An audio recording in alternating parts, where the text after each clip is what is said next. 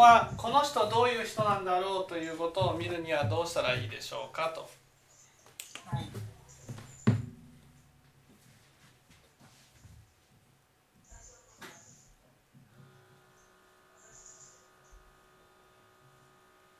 まずですね、はい、考えなくていいです。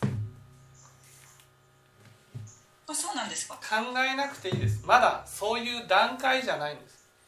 あわかります、はい、どうどうしてだと思います？この人どんな人っていうふうにね、どうして考えなくていいんだと思います？まあ考えてもわからないから違います。違う。違う。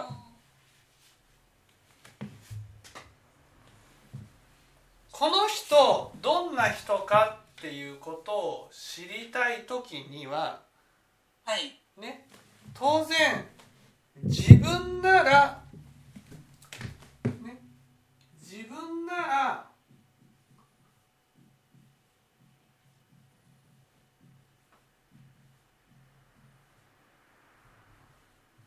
どうするっていうのがねあって初めてこの人どんな人かっていうことが分かるんですよ。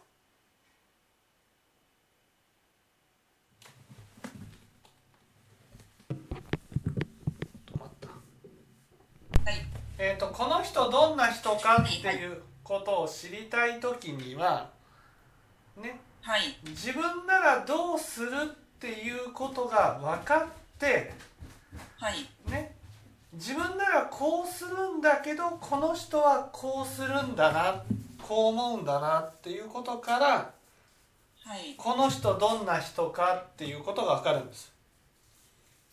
うん、ところがね自分ならどうするっていうってことは自分のことについて、はい、ね詳しく知ってないとそうですね人人はどんな人かなんてね分かんないんですよ。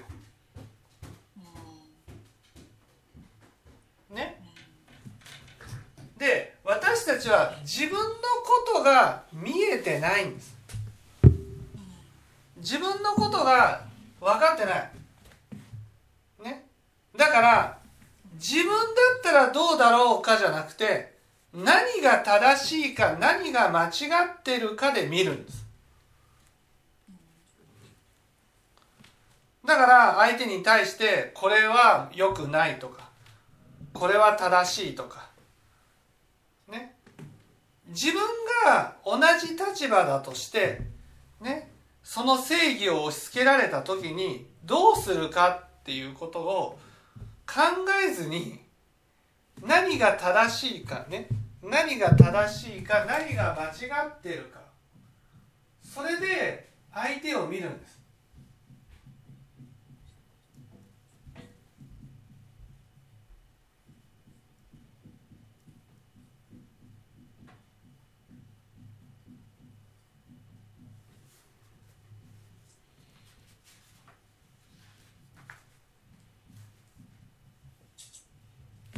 でこの基準で見た時に私たちはねそれは結構厳しい目で見てるんです人に対して。例えばねその菅総理に対して世の中の目は厳しいじゃないですか。菅さん全然ダメみたいな感じになっていると、ね、でもあなたがもし菅さんならばっていうことを考えることはないでしょ。ちゃんとやってるかやってないか。ちゃんと総理としての任務が果たせてるか果たせてないか、ね、みんなが不満を感じないようにやってるかやってないか。それだけで、ね、この人は、ね、総理総理としてちゃんとやってるかどうかを見てるわけです。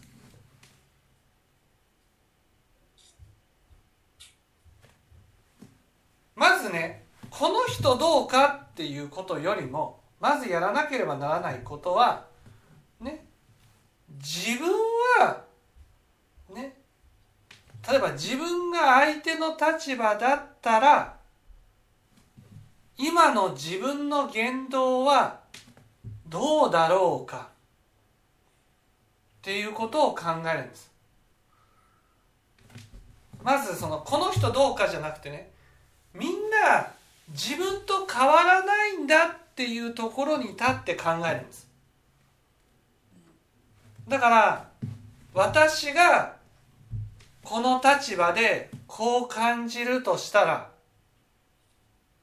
相手も同じ立場だったら同じように感じるんだろだろうなとこういうふうに思うっていうことが大事なんです。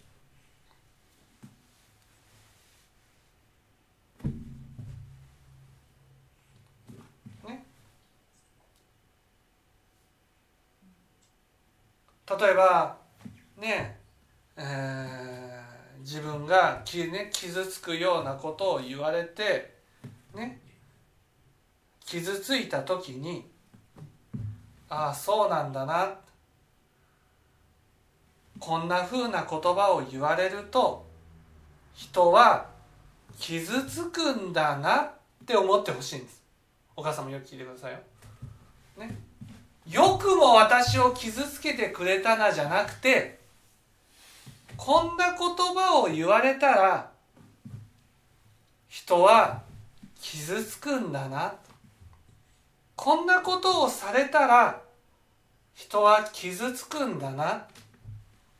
こういうふうに思ってほしいんです。例えば相手が好意でねちょっと病院に行った方がいいんじゃないのっていうふうに言った時にそれに対してねなんか文句言ってきたならばなんか自分の気持ちをね踏みにじられたような感じがして傷つくんだなっていうことが分かったら相手が自分のことを思って言ってくれた時にそれをちゃんと受け止めてあげないと相手は傷つくんだなっていうことを思ってほしいんです。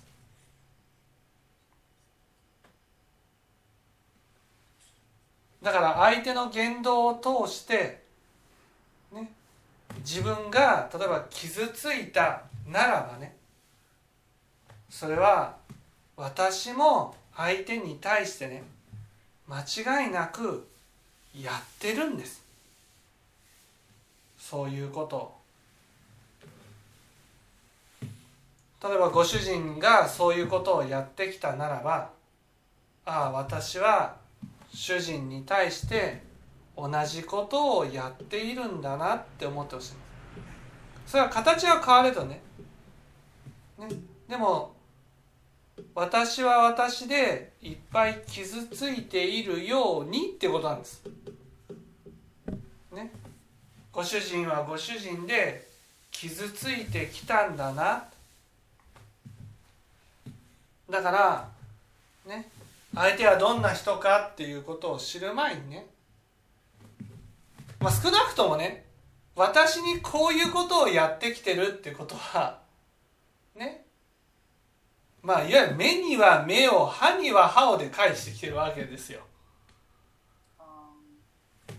だ私が傷つくっていうことは主人もいっぱいねご主人もいっぱい傷ついているんだなっていうことを気づいてほしいんです。あこんなに傷ついているんだな。とそしたらね。ああ私私が傷つくようにこの人にもいっぱい傷つけてきたんだな。傷つけてきたから傷つけるようなことをしているんだな。私が傷つくようなことをしていなかったならばね。長く一緒にいるんだからだんだんと傷つけるようなことはなくなってくるはずなんです。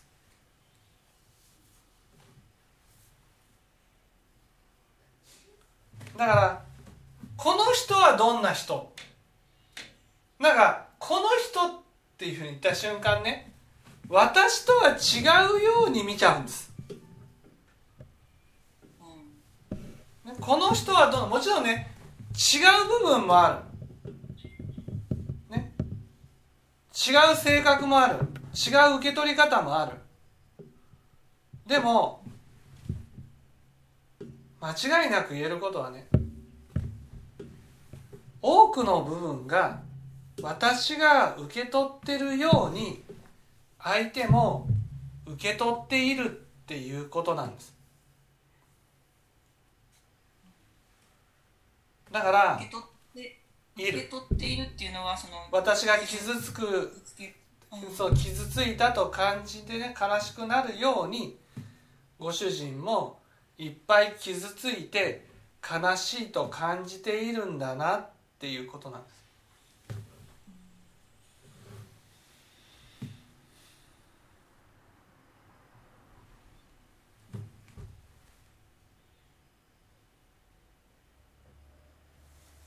主人がその傷ついたっていうことにはそのもちろん私が傷つけたっていうこともあるし他の方から傷つけられたってこともあるってことですかね。そうそうそうそううん、でも少なくとも私が傷つけていなければ私に対して傷つけるようなことはしてこないんですそうですか。そうです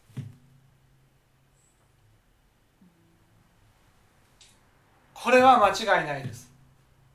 私が傷つけるようなことをしていなかったならばそこでポイントなのはね私が傷つけたいという気持ちでやったから傷つくわけじゃないんですよ。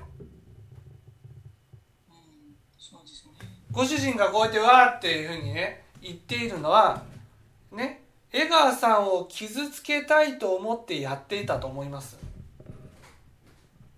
いや違う。そうでもね傷つけたいと思ってねやってなくても江川さんは傷ついたここで大事なのは傷つけたいと思っていなくても傷つくことがあるんだなっていうことを知らないといけないんです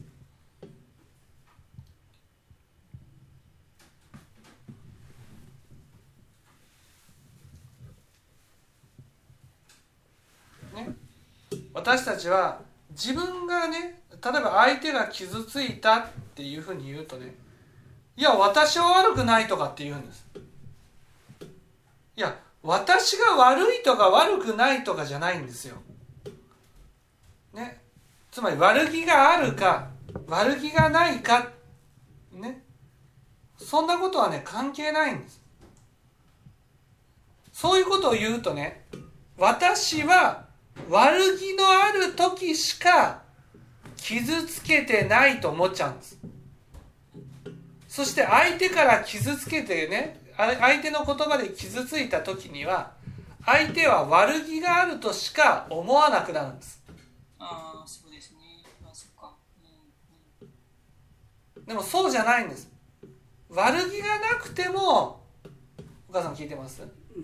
悪気がなくても傷つくことがあるんです。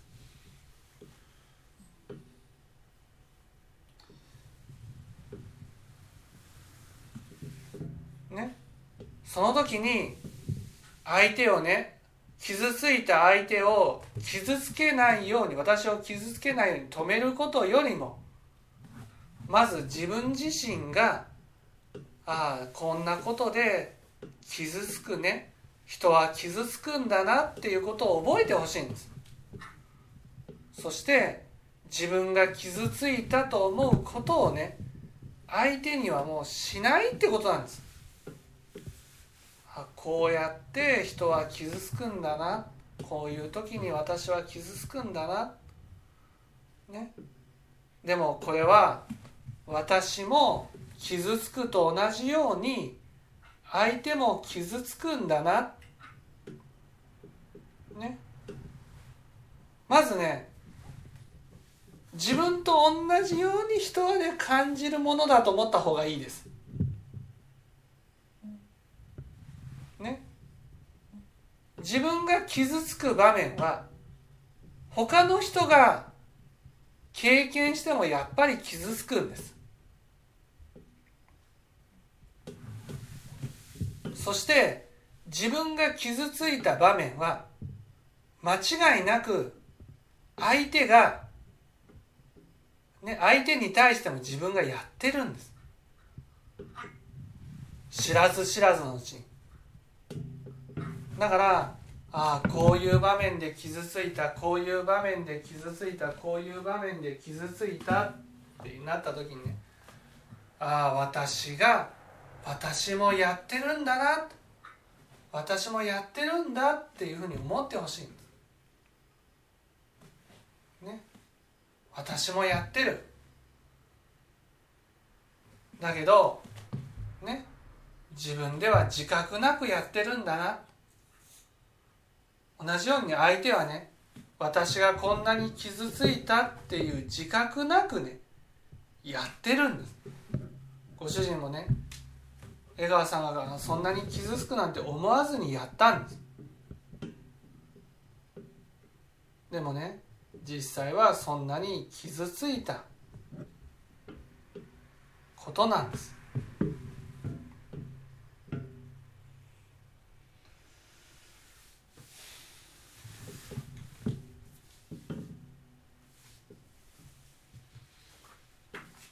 なんかねこう過去のことをこう振り返った時にああそんなこと言って本当にあの人傷ついただろうなとかいうことってやっぱあるので、まあ、自分が今こういう苦しみ受けても仕方ないなやっぱあの人も苦しかっただろうなとか自分の記憶に残ることについてはそういう反省はあるんですけどあの、まあ、無意識にやってることの方がほとんどなので。なかなかそういう反省ができないし自分がやった覚えのないことで、まあ、言われたりすると私はそんなことはしてないのにとかいう思いが出てくるんですね。だけど、まあ、やってるんですね。やってる。うん、やってる。だからね私が傷ついたという場面はね人がやっぱりね私の種まき私の行いによって同じような苦しみを味わったんだ。というね。それを知るご縁にしないといけないんです。ね、ただ私が悲しい思いをしたならばきっと私は自覚はないけどね。同じことをして人に悲しい思いをさせたんだな。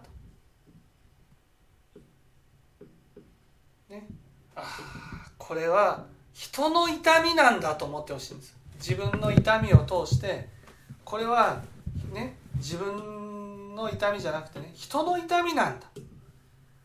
人の痛みが分かれよと言って教えてくれているんだ。例えばご主人がそういうことやったらねご主人にぐっとねなんでご主人やるんだじゃなくてねああこれは私は自覚なくねねやってきた、ね、行いによってこうこんな悲しい思いをねこんな悲しい思いを人も味わったんだと思ってほしいんです。こんな悲しい思いを人も味わってね悲しい思いをしたんだな。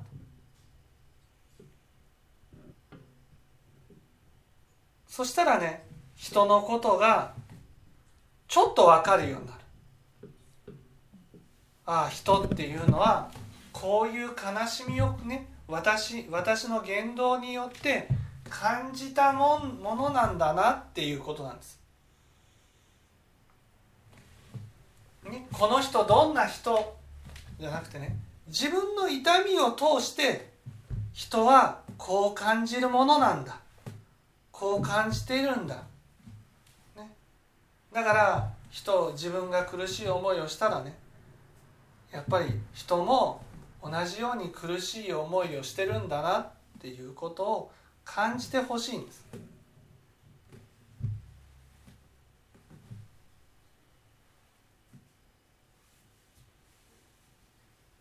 私あの今その、まあ、自分の健康のためにあの1週間に2回ぐらいそのえっと、カーブスっていう、まあ、女性ばっかりがやってるちょっとスポーツジムに行ってるんですね。はいそこのインストラクターの方があのなんて言うんでしょうかねこうまあ30分間なんですけど、まあ、私もちょっと月謝も払って、まあ、会費も払ってるしまあとにかくまあおおしゃべりもせずにこう一生懸命そのさ30分間するわけなんですけどその時にそのインストラクターの人が結構褒めてくれるんですよね。はいこの人もねでなんか昔はなんかそういうふうに褒められるとなんかすごく嬉しかったしやっぱりなみたいな思いがあったんですけどなんかそういうこうこんな人褒めてばかりでこの人辛くないんかなとかね。なんかそういうふうに見てしまってその本当はなんかあそういうふうにやるといいですよとかこう褒めてくれてることって本当にそう思ってることかもしれないのになんかまあなんか注意してやめられると困るでしょうとかね。なんかそんな思いもこう出てきたりしてうーんなんか本当に私ってこうどういう人なのかっていうのはなかなか分かんないもんだなとか思って。たんですよね。でそういう時っていうのはやっぱり自分ならやっぱりどうするかっていうことをこう考えるってこと？そうですね。自分ならどうするか。自分なら自分そうやってね例えば褒め褒めたとして褒めるのが辛いんじゃないかっていうふうに感じるってことはね。ね。結局その褒めるっていうのはね楽しくて褒めてる人もいるわけですよ。褒めるのが楽しい。そう褒めるのが楽しくて。い。や本当に。そう自分が楽しくてね褒めるって。やっぱその人はこういうところができてるああいうところができてるっていうことは人を認めるって行為じゃないですか。人を認めるっていうことはね自分も認められるってことの結果を受けるから。すごい心が楽。じゃあでもそれは自分は無意識ですよね。人褒めてる時に自分も褒められるっていう。で自分が褒めるっていうことはそのねこのその人が口先だけで褒めなくちゃやめなくちゃいけないやめられると困るから褒めてるだけだったらその相手を認めてることにはならないじゃないですか。そうですね。でも褒めるっていうのはね相手を認めるって行為なんです。こういうところがいいなああいうところがいいなっていうふうに認めるっていう行為。そうやって認めたら自分自身もねいいところがあると認めてもらっているように感じるわけです。そうすると自分の自己肯定感が増すわけですよ。うん。だから人を認める人を褒めるっていう行為は自分を認めるという行為になるので本当は楽しいことなんです。うん。でもそれを江川さんがそのやってる人を見てね。その辛いだろうなっていうふうに思うっていうことはねその江川さんの発想の中でねうん。人を本当に心からね褒める。っうん。ていうことねことはできないと思ってるってことなんです、ああそうですか。うん、うん。だから口先だけで褒めることはあってもその相手のことを心から認めるってことができないでもそれは相手を認めたら自分が否定されるような感じがするからであってね。こんなことはないそれが迷いなんですよ。相手を認めると自分も認められたように感じていくようになる。だからこのインストラクターの人を通してね自分の姿をこう教えてもらってる。自分が直していかなければならないところを教えてもらってるんだなと思ったらいいんです。なんか本当にそう思ってるんだろうかとかね。なんかそんな思いがこう出てくるんですよね。うん。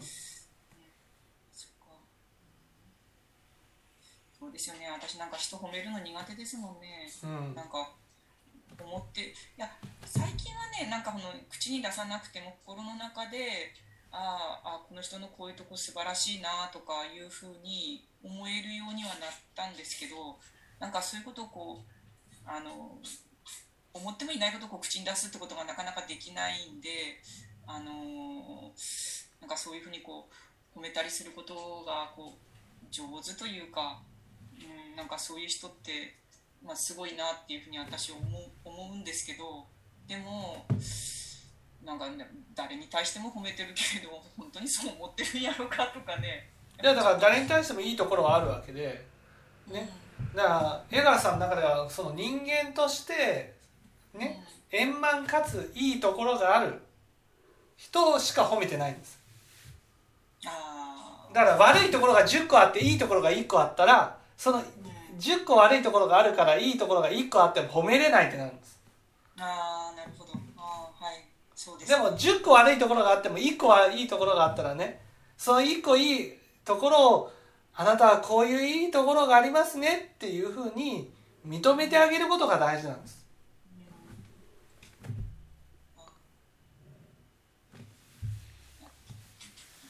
全部いいって人なんていないから。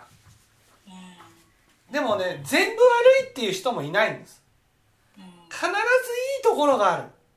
そのいいところをちゃんと見つけてあなたはこういうところがいいところですよねって認めてあげることが大事なんです